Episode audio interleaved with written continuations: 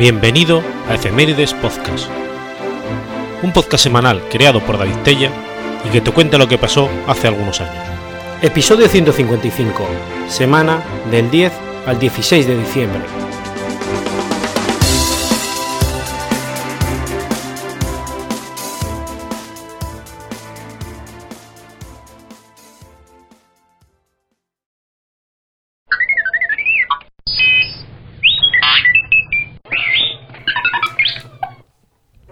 10 de diciembre de 1936. Muere Luigi Pirandello. Luigi Pirandello fue un reconocido dramaturgo, novelista y escritor de relatos cortos italiano, ganador en 1934 del Premio Nobel de Literatura. Nació el 28 de junio de 1867 en Villaseta de Cabus, llamada actualmente Saos. Luigi Pirandello era hijo de Caterina Rizzi Gramito y de Stefano Pirandello, comerciante garibaldino de clase media, pero de ascendencia ilustre, inversor en la industria del sulfuro. Tanto los Pirandello como los Rizzi Gramito eran fuertemente antiborbónicos y participaban activamente en el movimiento y el Resurgimiento, destinado a la unificación democrática de Italia. Stefano llegó a participar en la famosa aventura de los Mil, siguiendo a Garibaldi a la batalla de Espromonte, mientras Caterina, que apenas contaba con 13 años, debió emigrar junto con su padre a Malta, donde había sido enviado al exilio por la monarquía borbónica reinante. Los sentimientos de decepción que sus padres acuñaron tras el establecimiento de la unificación y su posterior y traumática realidad, Pirandello extraería buena parte de la atmósfera emocional que caracterizaría sus escritos, especialmente la novela Los viejos y los jóvenes. Es también posible que la sensación de traición y resentimiento inculcara en el joven Luigi la desproporción entre ideales y realidad que subraya en su ensayo El humorismo. Como muchos niños acomodados de la época, Pirandello recibió su educación básica en su propio hogar. Quedó fascinado por las fábulas y leyendas de tono mágico que su tutora, María Estela, solía narrarle a la precoz edad de 12 años, escribió su primera tragedia. A insistencia de su padre se inscribió en una escuela técnica, educación que completó con el estudio de humanidades en el gimnasio, por las que sentía mucha mayor afinidad.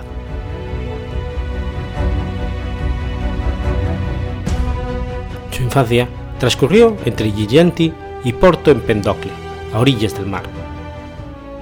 Tras ser víctima de maniobras fraudulentas, la familia se trasladó a Palermo en 1880 fue allí donde terminó el liceo. Se frascó en la lectura de poesía italiana del siglo XIX, especialmente de escritores como Giuseppe Carducci y Graf, y empezó a escribir sus primeros poemas y se enamoró de su prima Lina. Durante este periodo comienzan los primeros signos del serio contraste que lo separaría de su padre, cuando Luigi encontró cierta correspondencia que insinuaba la existencia de una relación extramarital por parte de Stefano. El joven Pirandello empezó a acercarse emocionalmente a su madre, relación que se transformaría en una verdadera veneración que tendría su punto cumple, tras la muerte de Caterina, en las hondas páginas de la novela Colloqui con i personaggi, de 1915. El amor por su prima, inicialmente visto con desagrado, fue de pronto tomado con gran seriedad por la familia de Lina, que demandó que Luigi abandonara sus estudios para dedicarse de lleno a la administración de las inversiones familiares en el negocio del azufre, a fin de que los jóvenes pudieran casarse prontamente. En 1886, durante unas vacaciones, Luigi visitó las minas de azufre de Porto Empedocle y empezó a trabajar con su padre. Esta experiencia resultó esencial para su obra, y sus impresiones se reflejarían en relatos como El fumo, Ciopla, Scopre la luna los viejos y los jóvenes.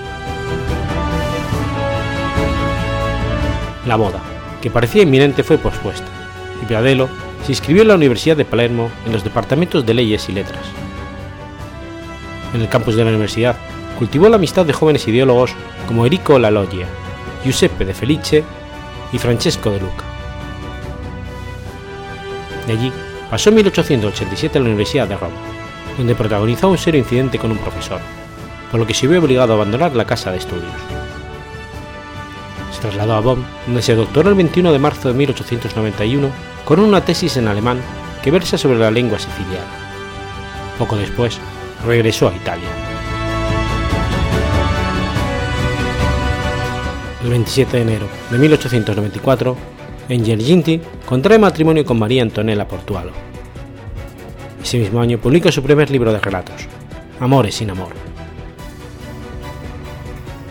Desde 1897 enseñó literatura italiana en el Instituto Superior de Magisterio. Un cataclismo provoca daños irreparables en la mina de azufre en la que su padre tenía invertidos sus bienes y la dote de María Antonieta, lo que le causa grandes dificultades económicas y una fuerte depresión. En 1904 publica su novela El difunto Matías Pascual, posiblemente basada en esa traumatología y experiencia que se construyó en un enorme éxito, siendo traducida rápidamente a varios idiomas. Su acercamiento al partido fascista en los años 20 fue un hecho extraño, aunque no puede desligarse de su proximidad a cierta vanguardia italiana. Le pidió la entrada directa a Mussolini tras el asesinato de Giacomo Matteotti en 1924 y apoyó el mandato de este. Todo ello causó una gran desazón entre sus lectores y en la ciudadanía italiana sojuzgada. Para algunos, fue el suyo un modo de ir contra la corriente intelectual. Pero lo cierto es que el régimen lo nombró a continuación presidente de la Academia Italiana recién fundada, lo cual, eso sí, más bien lo alejó de esa compañía política. Y si bien logró tanto el premio Nobel en el 34 como el reconocimiento de su valor como novelista y autor teatral, ese gesto en 1924 no ha dejado de empañar su imagen. Queda el recuerdo de su individualismo a ultranza, de su encierro estético en una humilde caja, de su original literatura, especialmente de los relatos y las piezas teatrales.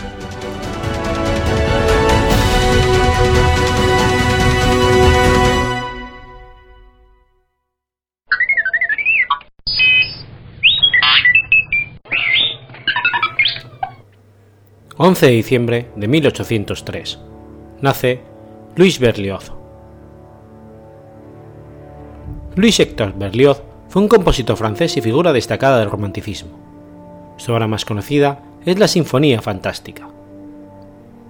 Berlioz fue un gran orquestador y la influencia de su música fue extraordinaria. Berlioz nació en Francia, en la Côte Saint-André, entre Lyon y Grenoble. Su padre era médico y envió al joven Héctor en 1821 a París a estudiar medicina. Berlioz quedó horrorizado por el proceso de disección y a pesar de la desaprobación de su padre, abandonó la carrera para estudiar música. Asistió al Conservatorio de París, donde estudió composición y ópera, quedando muy impresionado por la obra y las innovaciones de su maestro, Jean-François Lesourd. Rápidamente se sintió identificado con el movimiento romántico francés. Entre sus amigos estaban los escritores Alejandro Dumas, Victor Hugo y Honore de Balzac. Más tarde, Théophile Gautier escribiría: Me parece que Héctor Berlioz, con Victor Hugo y Eugène Delacroix, forman la Santísima Trinidad del arte romántico.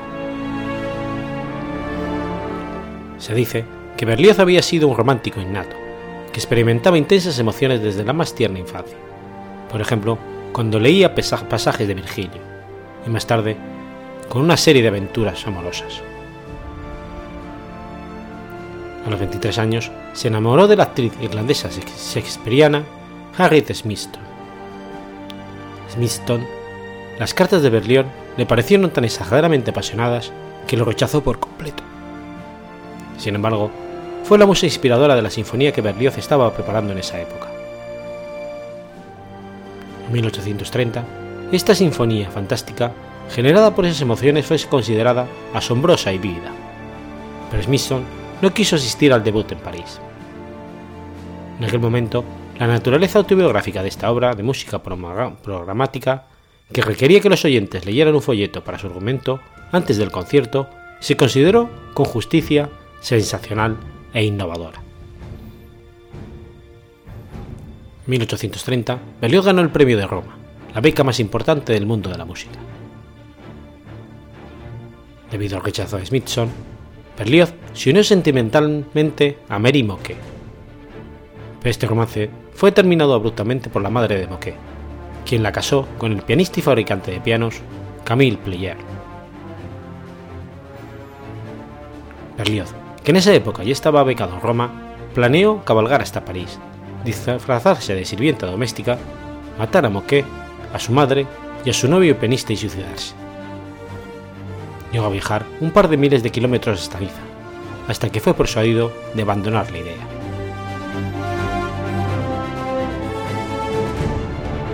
Después de su retorno a París, tras dos años becado estudiando ópera italiana en Roma, se enteró de que Harry Smithson finalmente había asistido a la presentación de Sinfonía Fantástica. Ella rápidamente se dio cuenta de que era una clara alegoría de las apasionadas cartas que Berlioz le había escrito. Pronto se casaron, pero pocos años después, desilusionados, se separaron. Durante su vida, Berlioz fue más famoso como director de orquesta que como compositor. Periódicamente, daba ciclos de conciertos en Alemania e Inglaterra, donde dirigía óperas y música sinfónica, tanto suya como de otros compositores. Varios fueron sus encuentros con el compositor y virtuoso del violín Niccolo Paganini. De acuerdo con las memorias del francés, Paganini, tras asistir a la representación de su Sinfonía Fantástica, le ofreció una importante suma para que le compusiera una pieza para viola. Algo reticente al principio, las pocas semanas, Berlioz escribió una obra, una sinfonía concertante, inspirándose en pasajes de la novela en verso de Lord Byron, Chill de Harold's Pilgrim. Por desgracia, la obra no fue del gusto de Paganini, quien la desechó por considerarla de escasa complejidad técnica. En 1838 estrena su primera ópera, Benvenuto Cellini, cuyo libreto se basa en las memorias del escultor florentino del siglo XVI del mismo nombre. La respuesta por parte del público y la crítica fue fría. El dinero pagado por Paganini le permitió pagar deudas y trabajar con mayor tranquilidad en su siguiente obra, la Sinfonía Dramática, Romeo y Julieta. A su estreno asistió, entre otras personalidades, Richard Wagner, quien quedó fuertemente impresionado, lo que no hizo más que reforzar su gran admiración por el francés. 1840, el gobierno francés le encarga la composición de una obra que conmemore los 10 años de revolución de 1830. Así nace su gran sinfonía fúnebre et triomphale, estrenada bajo la conducción del mismo compositor en la plaza de la Bastilla. Héctor Berlioz falleció en París el 8 de marzo de 1869. Está enterrado en el cementerio de Montmartre con sus dos esposas.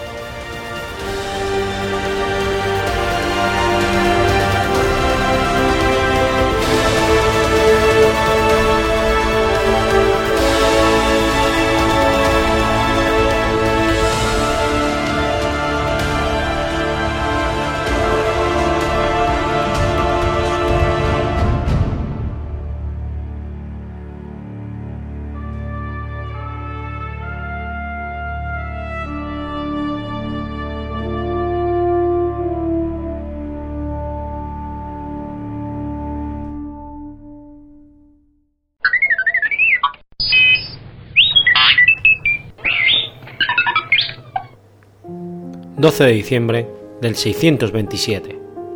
Ocurre la batalla de Nínive. La batalla de Nínive fue la batalla culminante de la última guerra romano-sasánida, que terminó con una decisiva victoria bizantina, que acabó con el poder de los sasánidas y restauró brevemente sus antiguas fronteras en Oriente Próximo. La batalla supuso también el fin de las grandes conquistas de Conroes II de principios del siglo VII, quien había conseguido llevar el imperio sasánida a su mayor extensión. Cuando el emperador Mauricio fue asesinado por el usurpador Focas en el año 602, Cosroes II, rey de Persia, lo declaró la guerra al imperio bizantino, buscando vengar la muerte de Mauricio, que lo había cogido diez años antes, cuando un usurpador se había apoderado del trono persa y Cosroes, en ese momento, un joven príncipe, tuvo que huir a Bizancio. Durante las primeras etapas de la guerra, los persas se apoderaron de Siria, Palestina, Asia Menor y Egipto, quedando momentáneamente paralizados para invadir las provincias europeas del imperio, mientras el hijo del exarca de África, Heraclio, derrocó y mató a Focas y fue proclamado emperador en el 610 como Heraclio I. Heraclio detuvo el avance persa y en el 622 navegó con su flota hacia Trebisonda, derrotando a los persas en Isus, donde hacía 900 años antes Alejandro Magno había derrotado al imperio persa a Akamedinida en su triunfal invasión de Persia y avanzando sobre Mesopotamia, restaurando el equilibrio de la guerra y forzando a los persas a recurrir a los ávaros en el oeste para ellos asediar Constantinopla, esperando que Heraclio regresara a defender su capital. Sin embargo, no lo hizo. Su confianza en las murallas de Constantinopla no fue en vano, y los ávaros no tuvieron más remedio que levantar el sitio y las tropas persas de menor se rindieron.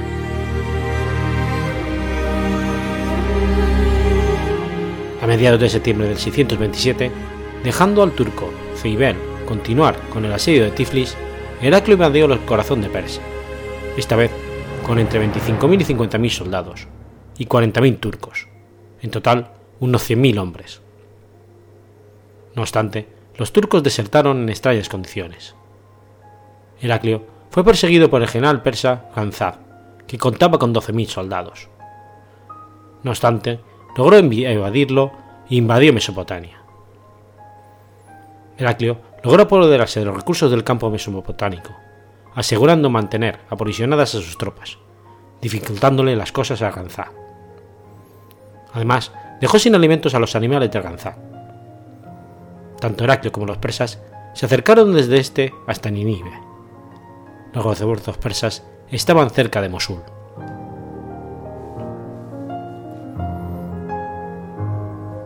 El 1 de diciembre, Heraclio cruzó el río Granzaf y acampó cerca de Nínive, avanzando hacia el norte, cuando los persas esperaban que avanzara hacia el sur. Sin embargo, es posible que lo hiciera tratando de evitar verse acorralado por el ejército persa en caso de caer derrotado. Razad se acercó de forma diferente en Nínive. Cuando le llegó a Heraclio la noticia de que se acercaban 3.000 refuerzos persas, lo cual lo obligó a actuar. Heraclio había encontrado una llanura al oeste del Gran Zab, a cierta distancia de las ruinas de Nínive, en donde plantar cara a sus adversarios. Este espacio más amplio le permitió a los bizantinos aprovechar su mayor número de infantes.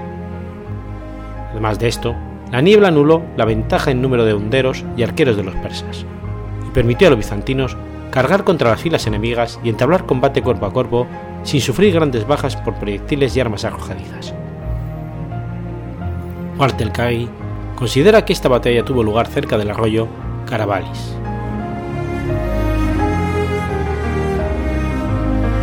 Azad desplegó sus fuerzas en tres partes y atacó a los bizantinos, que fingieron retirarse para así llevar a los persas de los llanos, volviéndose repentinamente para la sorpresa de los persas.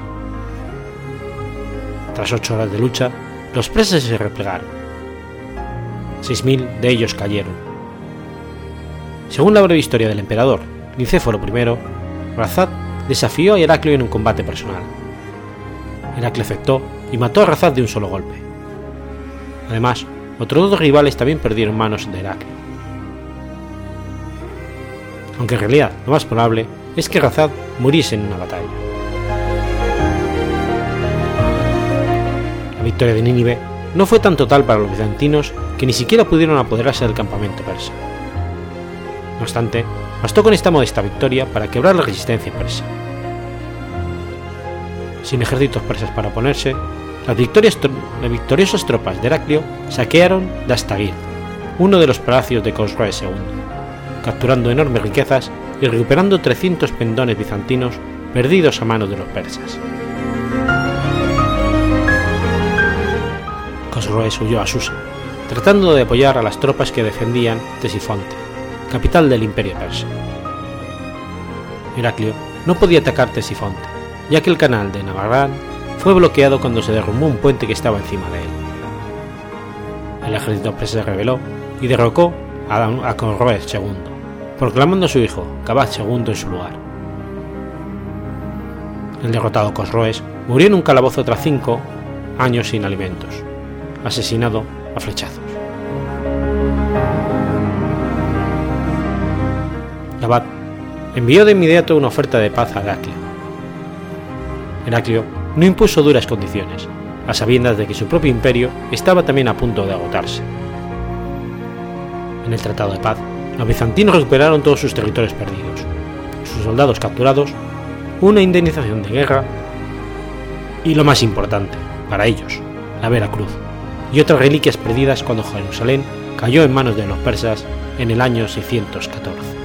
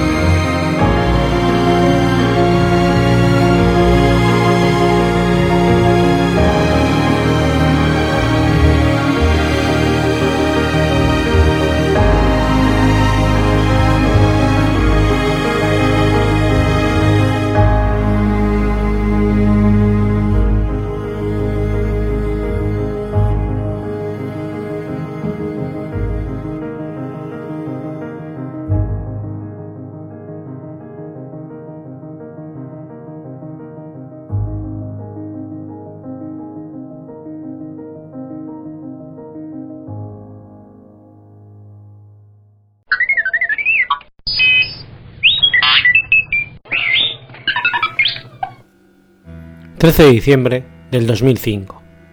Muere Toki Williams. Stanley Toki Williams fue uno de los fundadores de la famosa banda callejera estadounidense Los Crips.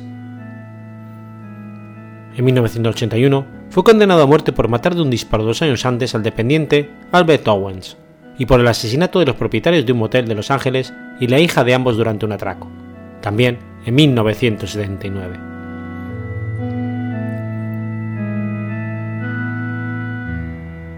Una vez en prisión, Williams, que nunca reconoció ser el autor de los crímenes, renunció a la violencia. Escribió libros para jóvenes advirtiendo los peligros de unirse a las bandas y fue el centro de atención de los medios de comunicación después de que sus seguidores le propusieran para el Premio Nobel de la Paz. Ese grupo pedía que su condena a muerte fuese conmutada por la cadena perpetua, para que desde la cárcel continuase con su labor social. Tras ingresar en prisión, Williams sufrió lo que él describía como una transición de redentora. Desde entonces se convirtió en un símbolo de esperanza y determinación para la juventud desfavorecida, especialmente mediante la publicación de una serie de libros para los niños en los que hablaba de los peligros de la vida en las bandas.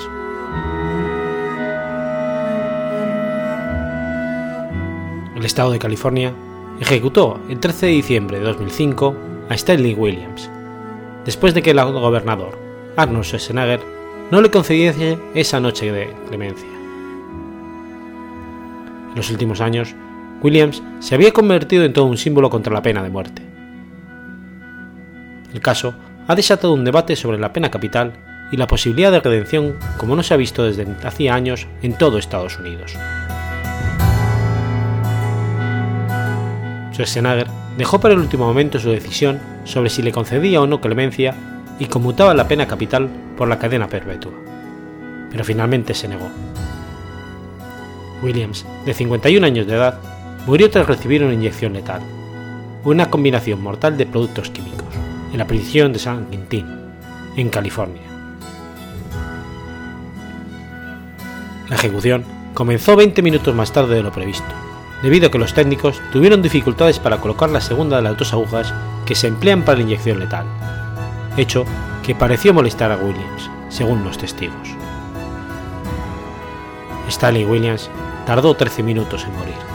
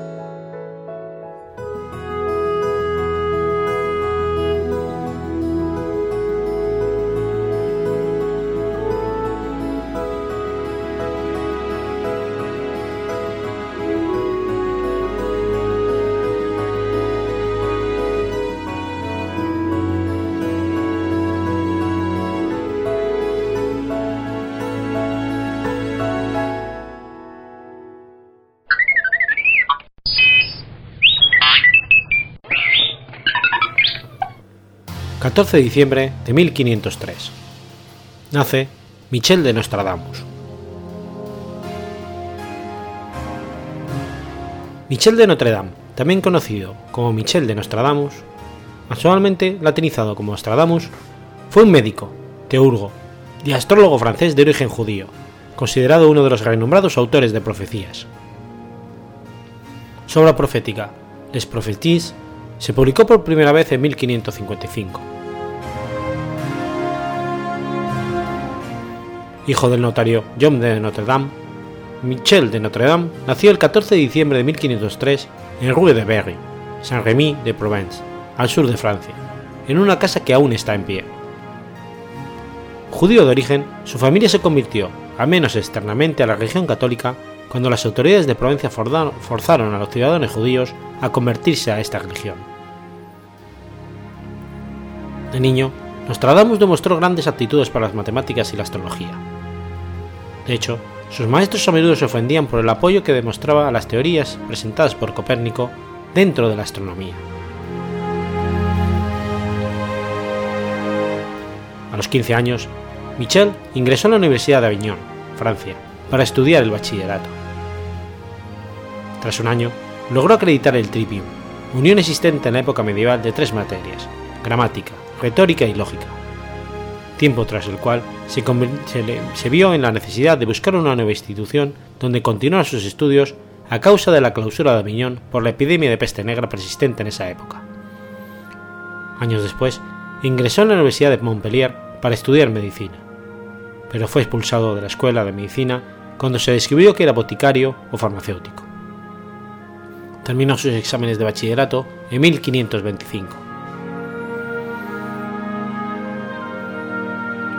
La aparición de la peste bubónica interrumpió nuevamente sus estudios, y se vio obligado a viajar por toda Francia asistiendo a los enfermos a través de la estructuración de mejores dietas en alimentación y vestimenta de cama, agua y pasillos bien aseados.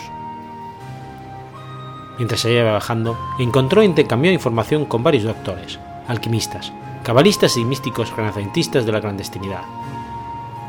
Sus conocimientos como apotecario le fueron de gran utilidad para crear la píldora rosa, la cual fue muy aclamada por la época por ofrecer una solución médica para la peste, al contener, aparentemente, una fuerte dosis de vitamina C.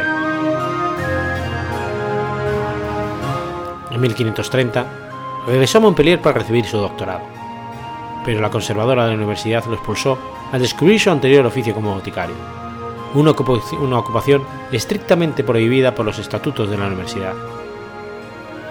Tras su expulsión, Michel volvió a ejercer sus conocimientos como boticario en una sociedad atemorizada por la existente epidemia de peste. En 1531, Michel fue invitado por el médico Giulio Cesare Scaliero para acudir al pueblo de Allen, donde desposó a una mujer cuyo nombre se encuentra aún bajo disputa, con la cual tuvo dos hijos. En 1537 murieron sus esposos y dos hijos, presumiblemente a causa de la peste bubónica. En ese momento, Escalígero tuvo una disputa con él, y las autoridades de la iglesia le solicitaron enfrentarlo a la Inquisición de Toulouse por un descortés comentario hecho sobre la realización de una estatua de la Virgen María. 1545 acudió con el físico Luis Serre para combatir un brote de peste en la comunidad de Marsella para luego continuar con su intento por la irrigación de la misma en las regiones de Salon de Provence y Aix-en-Provence, siendo la primera donde establecería su residencia, la cual habitaría hasta su fallecimiento.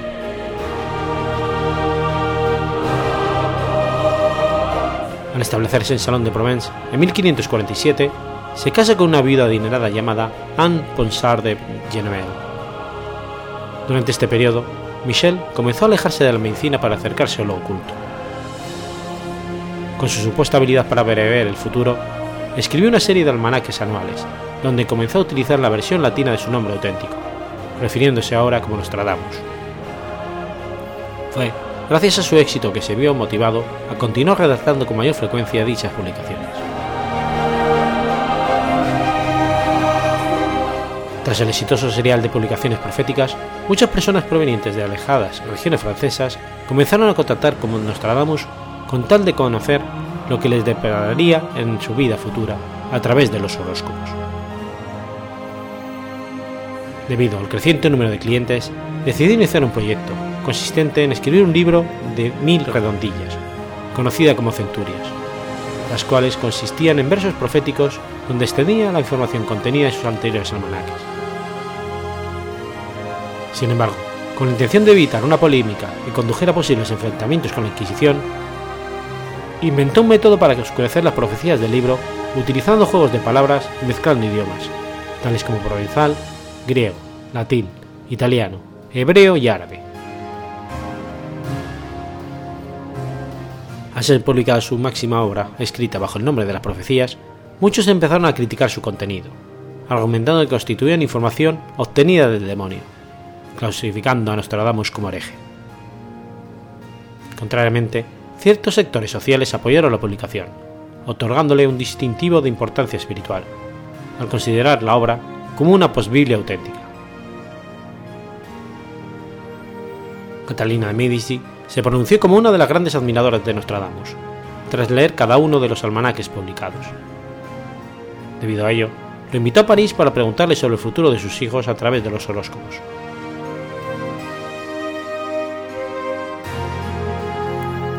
Hacia 1566, la gota se convirtió en un edema cardiopulmonar que le causaría la muerte.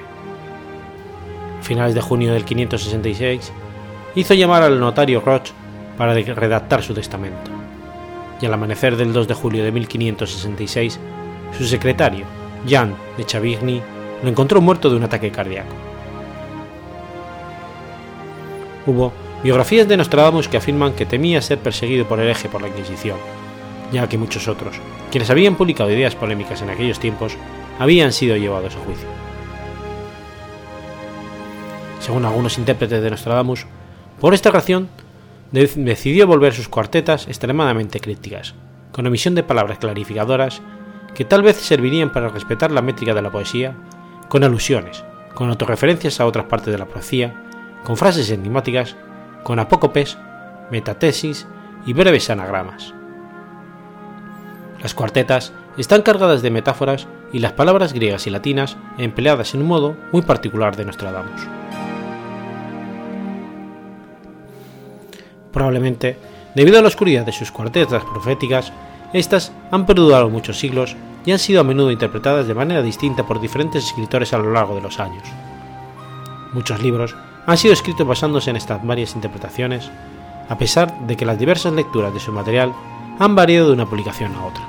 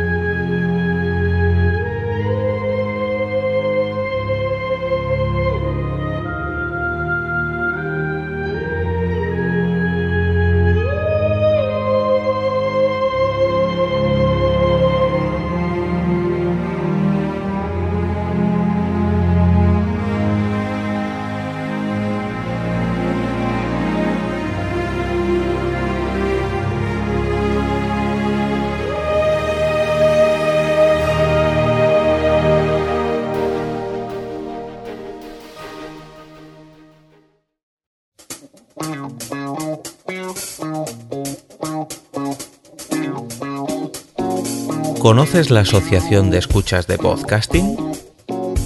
Asespod es el primer lugar de encuentro para todas aquellas personas que escuchan este formato de audio.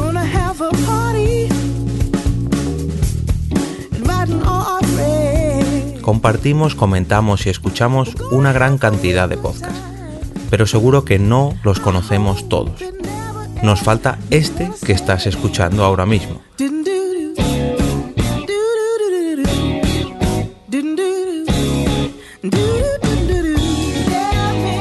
Queremos que tú, oyente de este podcast, formes parte de todo esto.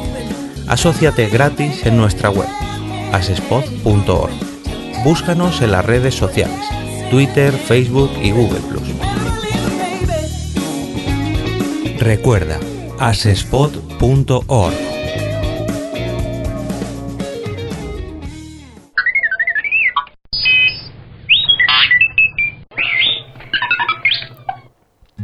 ...15 de diciembre de 1890. Muere Toro Sentado. Tatanka Yotanka, más conocido como Toro Sentado, fue un jefe nativo americano de la tribu de los Sioux. Toro Sentado nació en el territorio de Grand River, en Dakota del Sur, en el seno de la tribu Huppapa.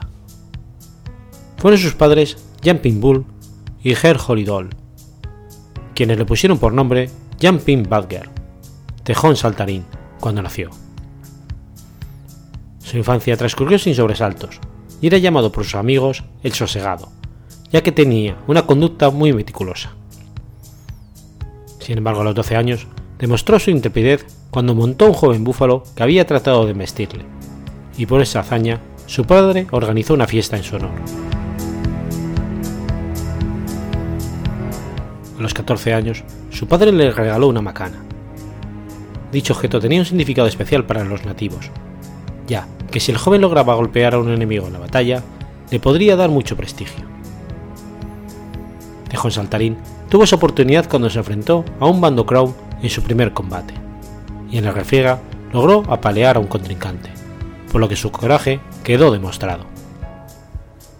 Su padre, henchido de orgullo, le renombró como Sitting Bull, o toro sentado, en la ceremonia en la que se ganó el estatus de guerrero. El apelativo hace alusión a la tozudez del animal cuando se encuentra sentado en sus ancas.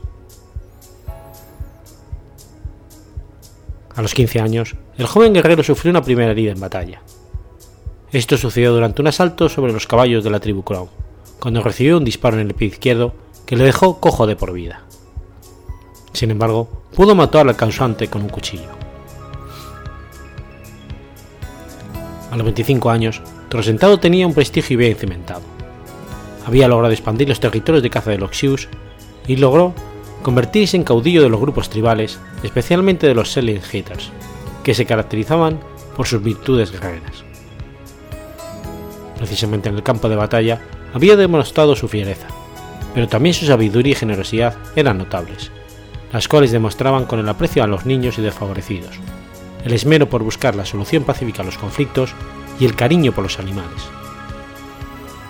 Por ello, en 1857 se ganó la designación de jefe tribal.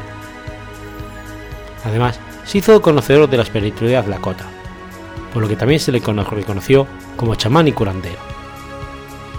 Y todos estos méritos le convertían en un líder espiritual.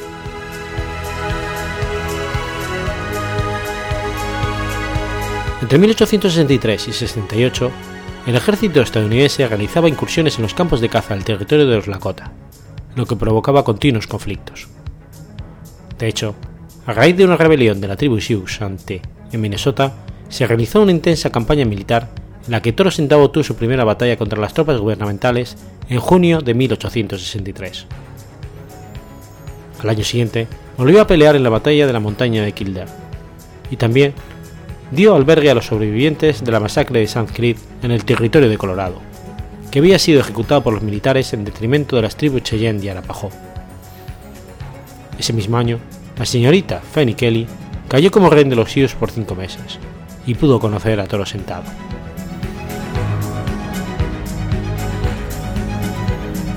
En 1865, mientras se encontraba en el territorio del río Powder, Toro Sentado lideró una ofensiva contra la fuerte Wrights en Dakota del Norte.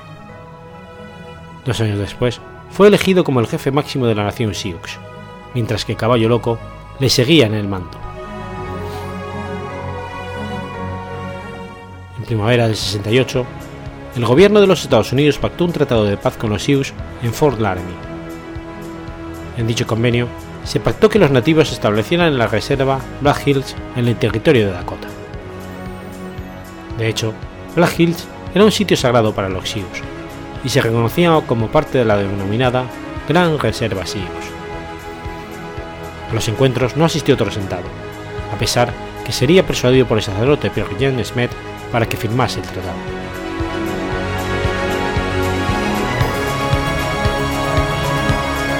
Aunque en el Tratado de Fort Laramie se garantizaba la protección del Estado sobre la propiedad de los nativos, el descubrimiento de oro en Black Hills provocó la llegada de aventureros que invadían los campos de caza.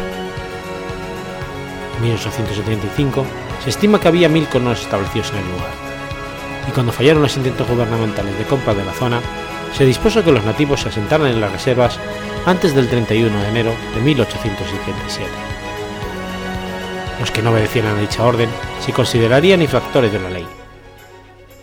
Ante la amenaza, algunos jefes tribales decidieron vender sus tierras como lo hicieron aquellos que ya se habían asentado en las reservas, como Spotted Tail y Nube Roja. Torresentado, por el contrario, decidió defender lo suyo.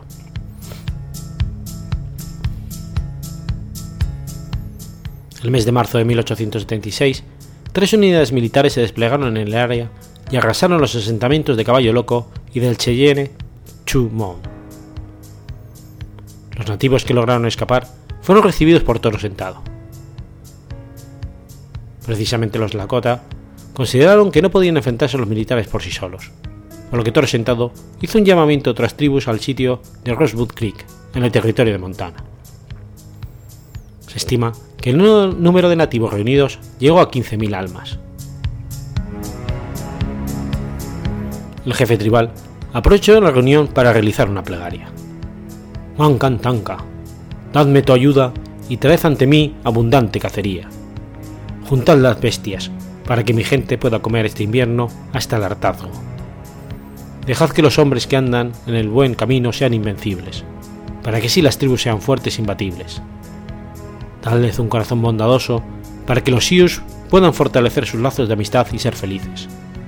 Si lo haces, por mí, haré la danza del sol por dos días y dos noches y te ofrendaré un búfalo.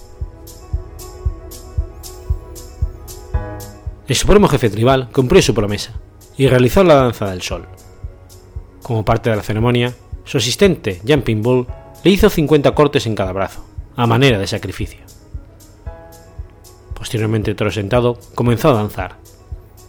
Se desplazaba con un movimiento rítmico de sus pies y, sin comida ni agua, también oraba y observaba la trayectoria del sol. Se dice que terminó el ritual al mediodía siguiente cuando cayó exhausto. En medio de la ofuscación, descubrió una visión en la que una multitud de soldados y nativos caían del cielo.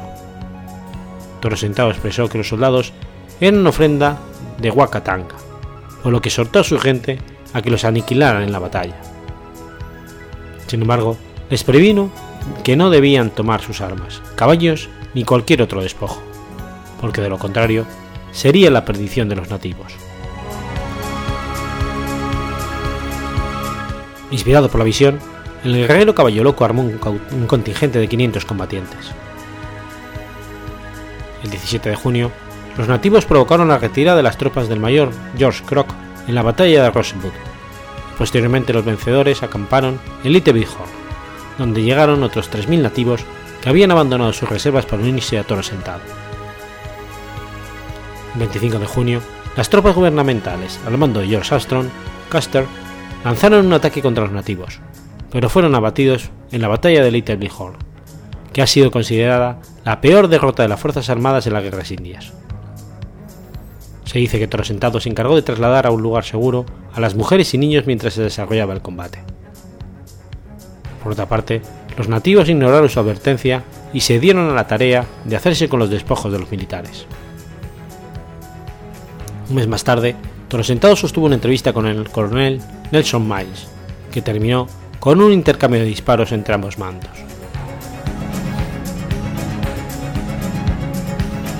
La tragedia de Little Bighorn desató la ira de los estadounidenses, y desde entonces sus tropas asediaron a los Lakota, y la imagen del niño salvaje y bárbaro se afianzó en todo el país.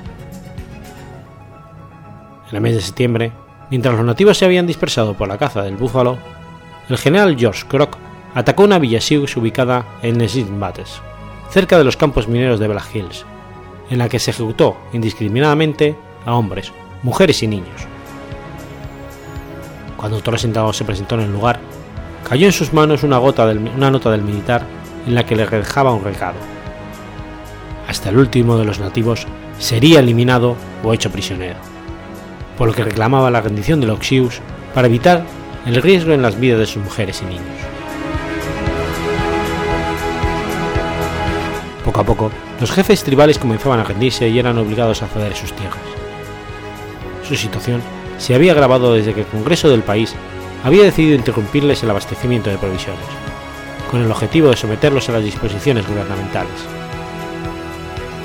Toro Sentado decidió resistir. En 1877 encabezó una marcha hacia el territorio de Canadá con unos mil seguidores, fuera del alcance de las tropas y cuyo número ascendía a 5.000 en los meses siguientes con la llegada de los refugiados.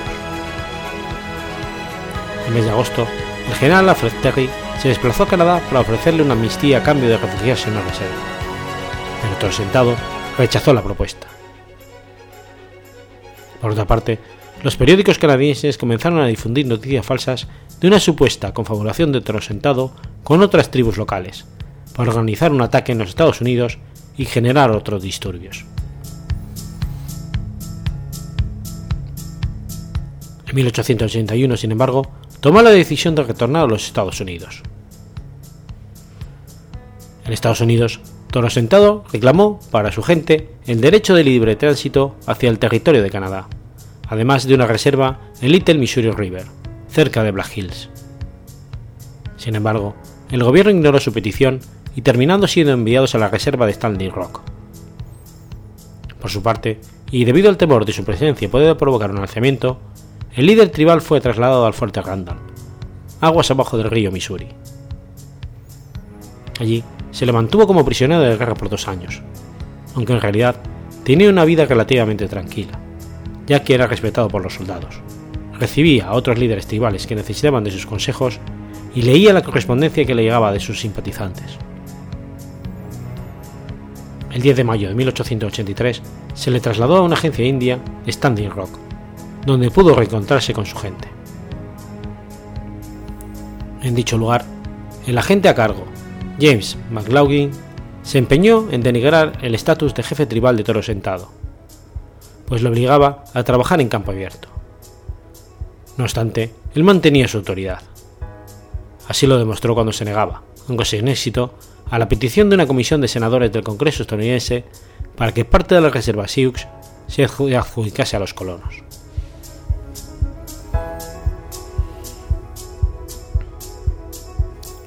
En 1885, Toro Sentado obtuvo el permiso para acompañar el show de Buffalo Bill que recreaba las gestas del viejo oeste. Con esta compañía logró viajar a través de los Estados Unidos, Canadá y Europa, y ganaba 50 dólares semanales para montar, por montar a caballo, aparte que se hacía de algún dinero para firmar autógrafos. Sin embargo, se mantuvo en espectáculo apenas cuatro meses. Se dice que no soportaba la sociedad civilizada del hombre de piel blanca, principalmente cuando observaba el sinnúmero de pordioseros que vivían en las calles, a quienes él mismo daba limosna. Además, recibía una que otra ofensa por parte del público que no olvidaba lo ocurrido en Little Hall. Pese a todo, en ese tiempo logró entrevistarse con el presidente Grover Cleveland. En 1890, Toro Sentado recibió la visita de Kim Pierre, que le informó de que la danza de los espíritus, una ceremonia que profetizaba el retorno de las antiguas tradiciones nativas y la recuperación de las tierras tomadas por el hombre de piel blanca. El jefe tribal se mostraba escéptico del ritual, pero de todos modos dejó que su gente lo practicase si lo consideraba necesario. Pronto, la ceremonia cobró tanto auge entre los nativos que fue considerada como un brote de rebelión por el gobierno se mandaron tropas a las reservas y el mismo Toro Sentado, que no tenía nada que ver con el hecho, fue considerado como el poder detrás de la maligna práctica religiosa. De inmediato, el agente gubernamental a cargo de los Lakotas envió una patrulla conformada por nativos para arrestar a Toro Sentado y obligarle a terminar la ceremonia. Antes del amanecer del 15 de diciembre de 1890, 43 patrulleros Lakotas se presentaron en la cabaña de Toro Sentado, que dormía. El jefe tribal asintió a acompañarles y mandó que su caballo fuese ensillado. Sin embargo, cuando ya se marchaban, un grupo de fieles de la danza de los espíritus retó a los policías. Uno de ellos, de, nombre Catch de Beer, sacó su rifle y disparó al teniente Bud Hell, quien al responder al tiro hirió a Toro sentado, y posteriormente al agente Red Tomahawk le remató con un disparo en la cabeza. Cuando los policías entraron en la cabaña donde se encontraba Crowfoot, el hijo del jefe tribal, quien también fue asesinado. La refriega terminó con la vida de muchos policías y la de 300 miembros de la tribu, en especial mujeres y niños. El cuerpo de Toro Sentado fue enterrado en el cementerio del Fuerte Yates,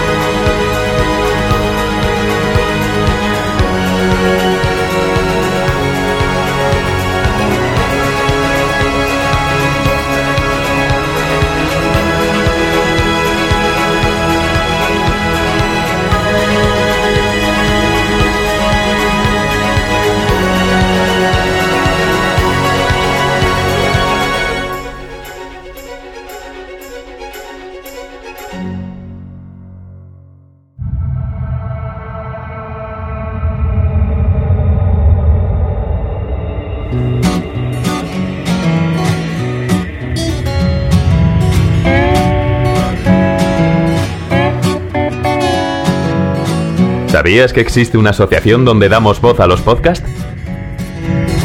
La asociación Podcast nace con el propósito de aunar intereses relacionados con el podcasting, ofreciendo formación, soporte y una mesa de debate sobre el podcasting, no solo en España, sino también en toda Hispanoamérica. Entre nuestros proyectos destacan nuestro libro colaborativo, la organización de diferentes eventos relacionados con el podcasting como las jornadas de podcasting, los premios de la Asociación Podcast y Radio Podcastellano. Para formar parte de la comunidad, recibir información de eventos y estar al tanto de lo que ocurre, solo tienes que entrar en asociacionpodcast.es y hacerte socio simpatizante. Ahora es tu oportunidad de formar parte de esta gran comunidad asociacionpodcast.es. Si lo prefieres, puedes escribirnos a info@asociacionpodcast.es y responderemos todas tus dudas. También puedes seguirnos en Twitter con el usuario AsociaPodcast. Ya seas podcaster u oyente, súbete al podcasting.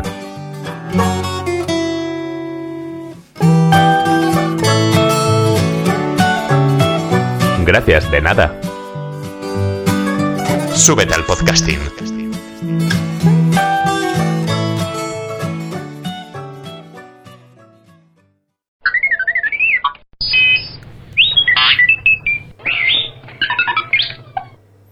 ...16 de diciembre de 1871... ...muere Manuel Fernández Silvestre. Manuel Fernández Silvestre fue un militar español, comandante general de Ceuta y Melilla en el transcurso de la Guerra del Rif y principal responsable, como comandante del ejército español, del desastre de Anual. Nacido en la entonces Capitanía General de Cuba, era hijo del teniente coronel de artillería Víctor Fernández y Pentiaga, casado en segunda nupcias con Euteria Silvestre Quesada. El 30 de agosto de 1889, a los 17 años de edad, ingresó en la Academia General Militar de Toledo, donde coincidió con otro destacado personaje, Damaso Berenguer y Fuste, 12 años más joven. Pasó a la Academia de Caballería el 9 de julio de 1891 y se graduó como segundo teniente de caballería a los 21 años, el 9 de marzo de 1893.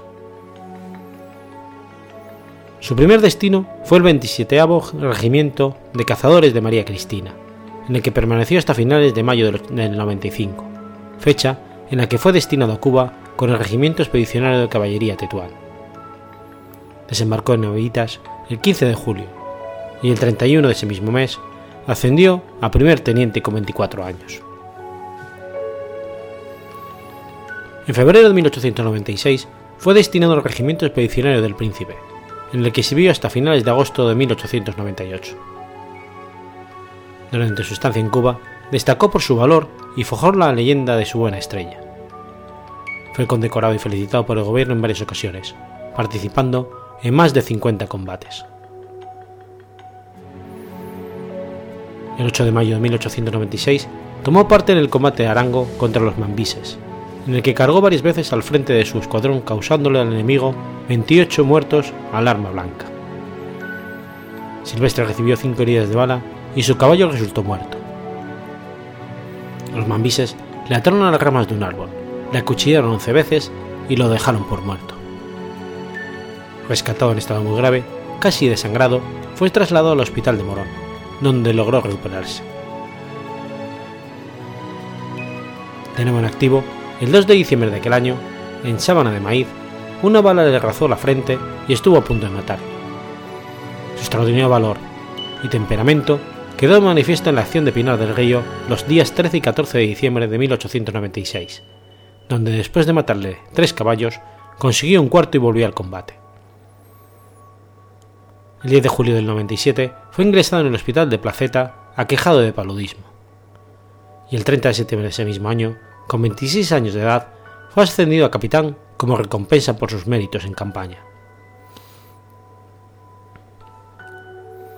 El 11 de enero de 1898, Silvestre recibió dos balazos en la primera carga que realizó su escuadrón, otros tres balazos y trece machetazos en la segunda, hiriéndole en la cabeza, tronco y extremidades, quedando seriamente incapacitado del brazo izquierdo, hecho que disimulaba muy hábilmente. Recibió el acceso a comandante por esta misma fecha, de 11 de enero, por los méritos de guerra contraído en la acción de la caridad. En 1904, tras estancias en diversos regimientos peninsulares, Silvestre fue destinado a Melilla, para mandar el escuadrón de cazadores de Alcántara. A finales de agosto de 1908, se trasladó a Casablanca, donde el ministro de Estado le destinó como jefe superior instructor de la policía jerifante, conforme con el nuevo sultán Az al-Afi. Asimismo, se le nombró instructor de la policía marroquí de la ciudad, y le dieron el mando de las fuerzas españolas en esa ciudad. El 27 de febrero de 1909, a los 37 años, ascendió por antigüedad a teniente coronel.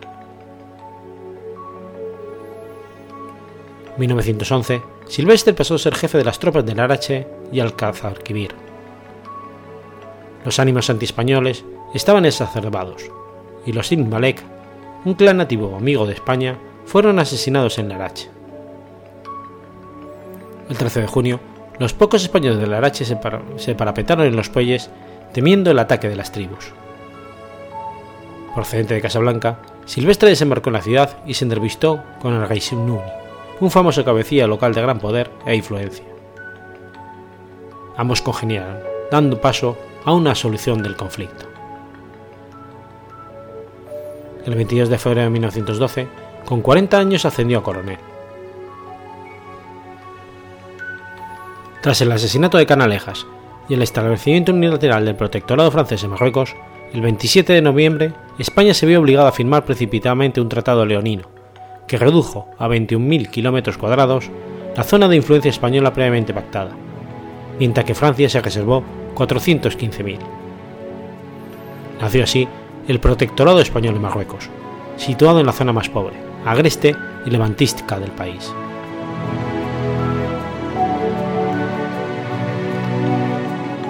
Ante las agresiones cabileñas y la escalada del conflicto con el Reswini, Silvestre fue devuelto a la situación activa el 23 de julio de 1919 y fue nombrado nuevo comandante general de Ceuta. El Reswini fue derrotado por las tropas españolas entre las que estaban las comandadas por Silvestre en octubre del 19. El 12 de febrero de 1920, Silvestre tomó posesión de la Comandancia General de Melilla, desde la cual empezó una invasión progresiva del Rif con la intención de pacificar la región oriental del protectorado español. La empresa era arriesgada, dada la escasez de tropas, la precariedad de medios y armamento con la que contaba el ejército, y el desconocimiento del terreno de las fuerzas enemigas. sin embargo, entre mayo de 1920 y junio del 21, Silvestre protagonizó un espectacular avance, rápido y relativamente incruento, lo que sugería que pronto podría controlar todo el territorio hasta alcanzar la bahía de Alucemas. Sin embargo, tal ilusión se derrumbó en un plumazo. Silvestre, que carecía de información fiable, malinterpretó la disposición guerrera y subestimó la capacidad de lucha de las tribus rifeñas, y precisamente por ello extendió mucho más de lo prudente sus líneas. En perspectiva, se puede decir que un negro grave de Silvestre fue cruzar el río Amercán y establecer una posición en la colina de Abarrán, sin considerar apropiadamente las posibles represalias. Silvestre consideró equivocadamente que se trataba de acciones aisladas, y por ello mantuvo las posiciones, incluyendo una base de apoyo en las colinas de Guberen, unos 5 kilómetros al sur de Anual. Durante este tiempo solicitó refuerzos que nunca le fueron proporcionados. Finalmente, el 17 de julio, hace el Krim al mando de los Beni Urriguel y con el apoyo de otros cávilas que se habían sumado debido al éxito alcanzado en Navarrán, lanzó un ataque general contra las líneas españolas. Y Geriben no tardó en quedar exiliada, cayendo el 22 de julio.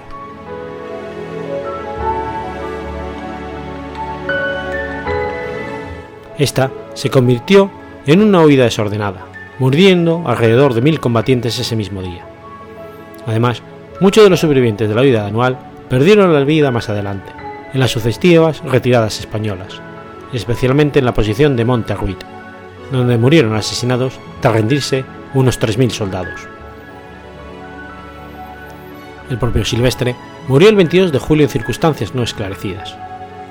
Mientras una versión dice que al ver el desastre se metió en su tienda de campaña y se suicidó para evitar ser capturado, otra versión dice que fue abatido a tiros por los rifeños junto con el coronel Manela y varios oficiales que trataban de defenderse. No obstante, su cadáver jamás fue hallado, lo que durante un tiempo dio pábulo a rumores infundados sobre su presunta supervivencia.